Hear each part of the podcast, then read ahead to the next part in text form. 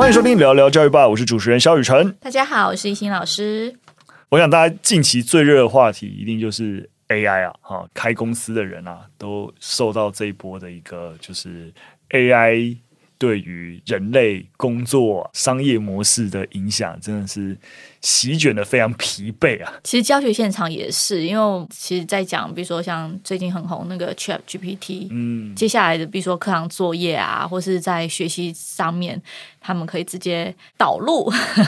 应该说，就是大家有点焦虑啦，就是哎，身为老师，那我要怎么去判别这些东西是不是学生自己写的，嗯、或是像生活杂记这种，帮我写一个我的梦想，这 Chat GPT 又直接帮你。把梦想都写出来，嗯、可能直接抄上去，这样没错。因为我想在学校现场啊，这尤其是我们之前也有分享过，就是关于评量这件事情，一定是当 AI 能够做到生成内容的时候，就是一个蛮大的挑战。在一个实际的工作场域里面，你会发现生成内容，因为我们很多人的工作就是在做内容生成，而当 AI 能够做的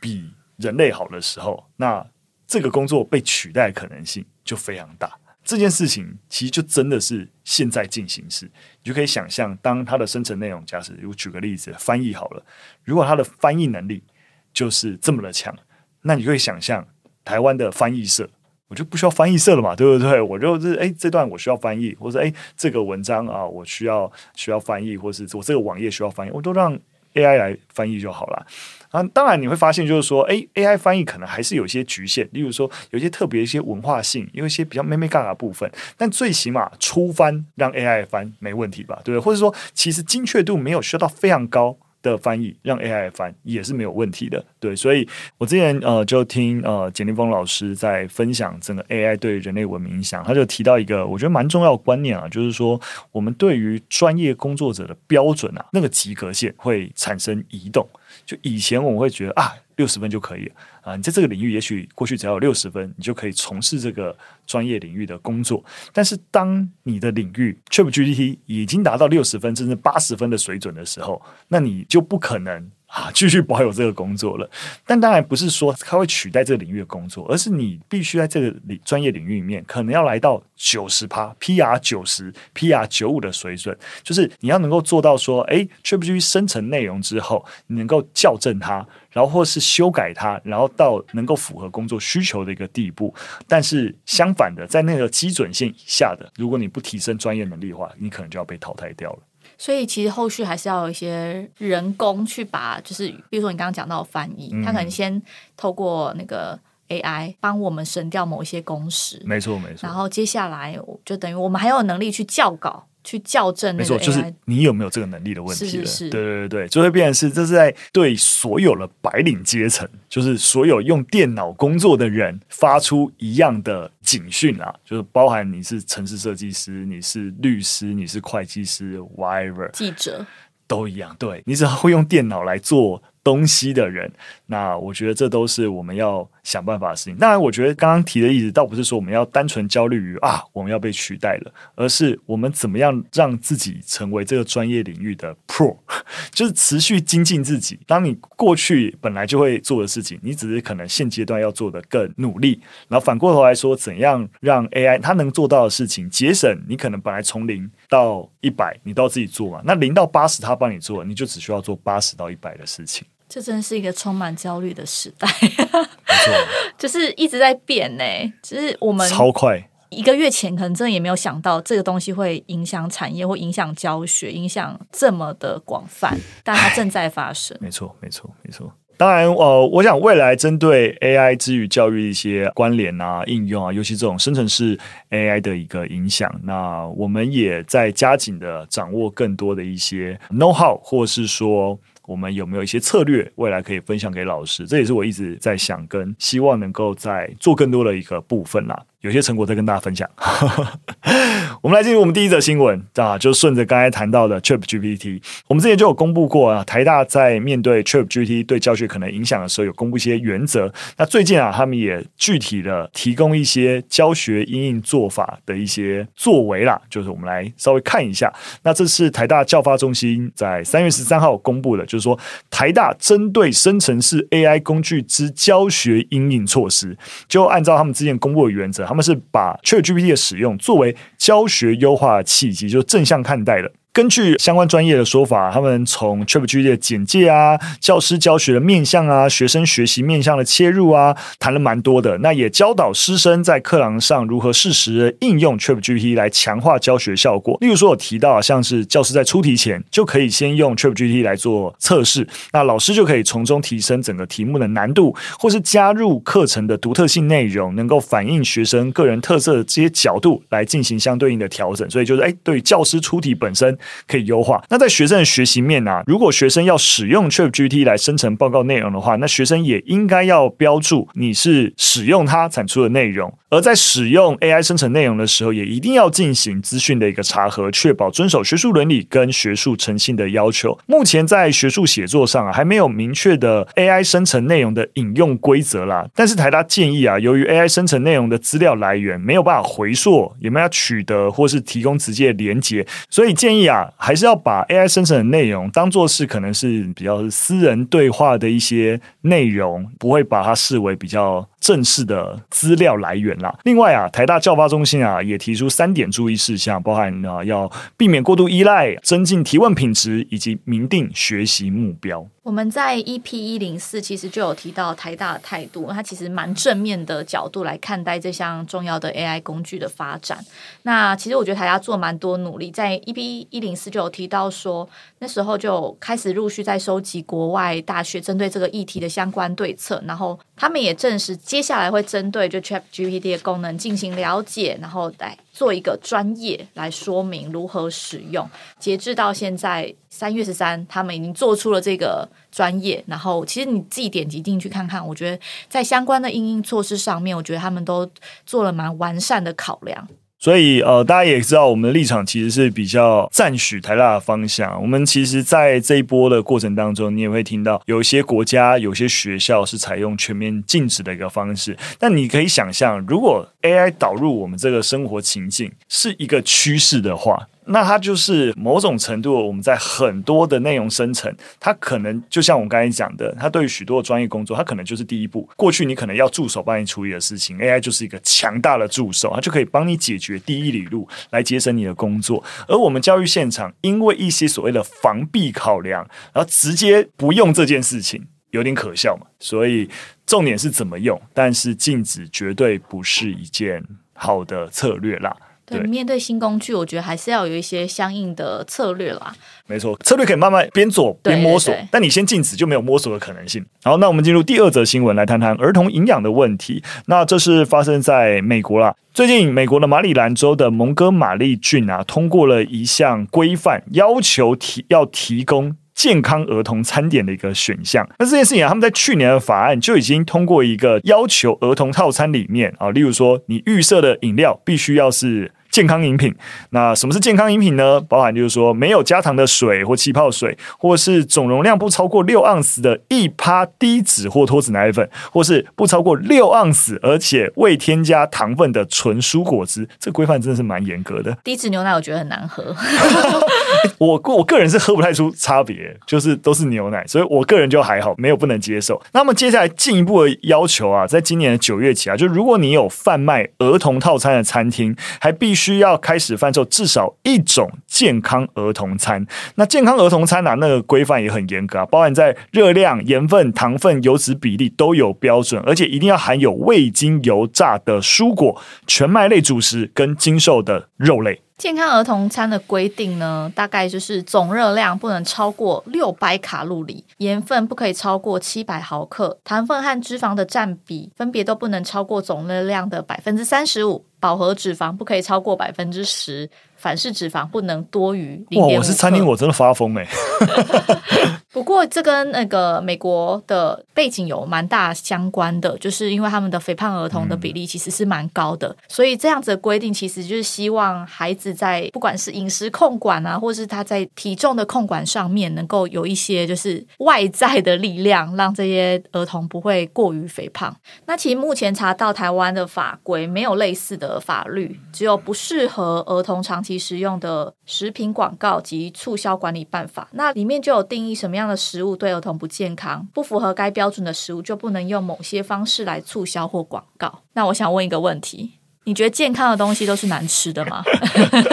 这其实我们，我记得我们之前有聊到整个食农教育的时候，就有提到，就是说，当孩子有受到食农教育啊的时候，忘记国外哪一个国家的研究，研究就是，哎，当你再把沙拉跟薯条摆在小朋友前面的时候，就会有更多的小孩选择沙拉比较好吃。所以啊，其实我觉得台湾的做法是有道理啦，就是说我们从降低这些所谓的不健康食物 哦，可能出现在媒体的占比，也会弱化我们对于啊这些食物一定是好吃啊，健康食物一定是难吃的连结，因为实际上面可能不是难吃，而是我们骨子里在资讯接收上认定它难吃了。我觉得有时候就是太过强硬的一些饮食控管，或是希望孩子要选择更健康的食物。有时候会反而适得其反，像我老公就是我婆婆就是一个超级会做什么精力汤啊，嗯、然后会去买那个什么杂粮面包啊，嗯、然后从小就是还蛮专心的让我老公就是好好的吃一些他觉得比较健康的原型食物，或是比较、嗯、呃低热量的。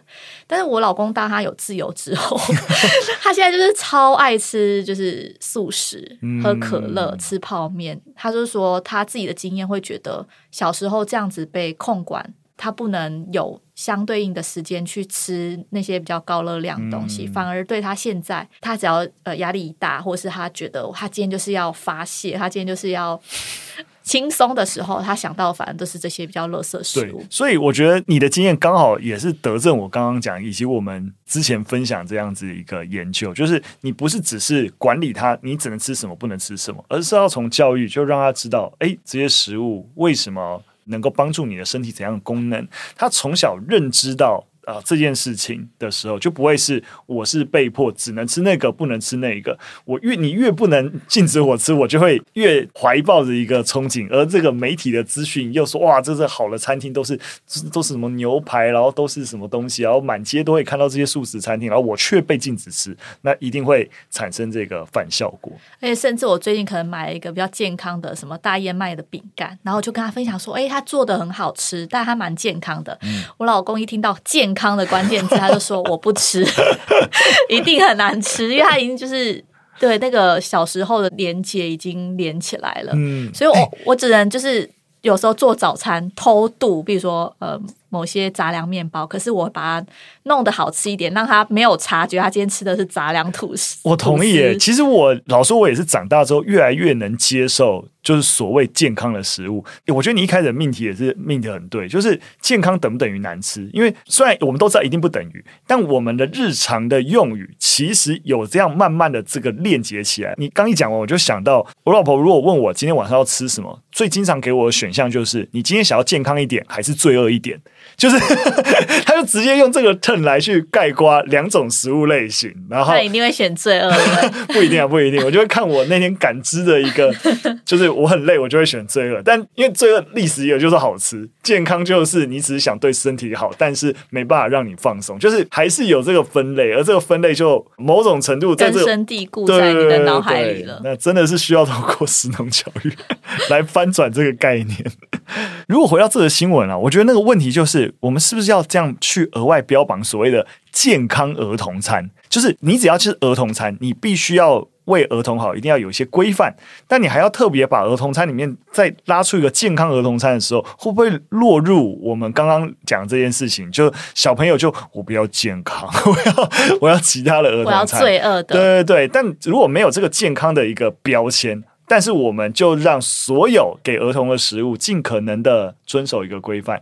说不定。比较好，对，当然了，我因为不熟悉，就是整个蒙哥马里郡他们的整体的一个文化。如果说整个社会本来就是对于学生的，包含整个食农教育啊，然后包含对于营养的一个要求啊，其实是有很普遍的一个社区共识的话，那我想推行起来是一定会相对容易。但如果不是这个共识，有点是政府硬推的话，就有点像我刚才讲，诶，这对于餐厅来说是一个很大的压力。那如果也没有那么多的客人喜欢点这个东西，那我干脆就说，那我不要。儿童餐了，因为我反而有儿童餐点，我还一定要有这个健康儿童餐，要遵守一大堆规范。那我全部都成人餐呢、反正家长一定会点，然后变成小份给小朋友吃，因为没有这个需求嘛。所以我觉得那个规范越严格，如果没有足够社会共识，很容易形成就是我就有一些变通的做法，或者是这个规范摆在那边却没有产生实质的效益。最后一则新闻，我们来跟大家分享一个教学研究啊，这这是一个去年底的研究啊，但是觉得蛮有意思的，就是台师大跟耶鲁大学有个跨国研究团队，他们证明啊，其实六个月大的婴儿在他的大脑里面就已经有一个预测力了，而如果你有更好的一个共读情境的话，就像这种亲子共读啊，就是师生共读的情境，更可以强化这个预测力，也对于整个口语的词汇表达有提升的一个作用。但我们都知道啊。就是什么叫做大脑预测力？就是其实我们每个人都很习惯啊。例如说，我不小心撞到水杯啊，撞到东西啊，我们就可以预测，因为我们撞到一个东西，下一刻它就可能掉到地上，可能摔破或者是打翻东西，所以我们要赶紧去接住它。或者说，当我们跟别人对话的时候，这个人讲话讲到一半，诶。哦，我们大概可以知道他下一句要说什么，所以也因为这样，我经常让一心没有讲完话，哎，我就插嘴，这就是我的预测力在作祟的一个结果。哦，对，所以台师大跟耶鲁大学合作的跨国研究就证明啊，就是这样的预测力什么时候出现的？其实六个月大的小朋友就有了，而且婴儿在六个月大时，大脑预测讯号越强，那他在十二跟十八个月大的口语词汇就会越多。哦，那要怎么做才可以在孩子六个月大的时候？强化这个预测力呢？这个研究突破性的发现啊，就是。亲子共读能够更好的达成这件事情，就是你在孩子比较小的时候，就会跟他一起读东西。那研究者解释啊，因为共读的状况，它是提供一个互动轮替，也就是说，亲子之间必须要不断的预测彼此的思想行为，然后要去提前准备好你要怎么对应。所以这样子一个对话其实是有帮助的。整个研究团队啊，未来就会持续在分析说，诶，哪些共读互动的方式是最能提供婴幼儿练习运用大脑预测力的机会，那我想这样子对于未来我们看待婴儿发展语言能力，应该就可以有更好的掌握度了。因为最近真的身边太多小孩了，然后也都大概是这个婴幼儿的年纪，嗯、然后就还蛮常观察他们在跟家长互动共读的一些情境，嗯、觉得很有趣，就是他们。应该说，小孩其实他没有办法完全理解整个绘本或是整个故事到底发展是什么。嗯、可是他当他看到一个图形或是看到一个情境的时候，他会一直在问为什么？他在哪里？他的妈妈在哪？就疯狂的一直十万个为什么，一直问问题。然后我觉得这个过程就是。读其实对他来讲是一个媒介，绘本它提供是一个讯息结构化的情境，或是就是互动轮替式的情境。可是我觉得重要的是那个共，嗯，就是家长如果有在旁边陪，或是大人啦，嗯、也就是说他在听故事的时候，他可能并不是百分之百的理解，但是从情境或是大人的肢体语言跟大人跟他的互动，他就可以慢慢的从这种小细节里面去有一定程度的理解，然后。我们透过问问题的这种预测性的问题，在跟他互动的时候，嗯、他也会生出更多更多的想法。了解，大家就可以理解啊。就是我们在这个环节在分享，就是说，当你在。跟小朋友共读绘本的时候，重点不是小朋友读懂绘本的哪些概念，或哎，希望他最起码能够有理解绘本的什么什么东西，这不重点。知识真的不是重要，完全不重要，甚至故事到底在讲什么都不重要。重点是透过这个媒介，你们这个互动过程本身就是最重要的。而且那个问答的过程，其实会让孩子就是有很多更多预测性的问题。嗯，不管是从家长提问，或是小孩子就会说：“哎，手在哪里？那他在吃什么？那他的晚餐在哪里？那晚餐吃什么？”你知道，就是他会有各式各样的问题。可是这些问题其实就是一直在对他的脑部进行呃，就是刺激，对刺激啊。然后他会有更多的发展。嗯，那甚至在语言上面，他也是会透过那个互动学习更多。嗯。没错，以后我小孩我也跟他亲子共读。我觉得分享研究对自己都是蛮有收获，因为就想哦，原来要这个样子哦，这样子蛮好的。好了，非常感谢大家收听。那今天分享了三则新闻就到这边。那如果对我们节目内容有任何建议，都可以留言告诉我们。那我们就下次再见，拜拜，拜拜。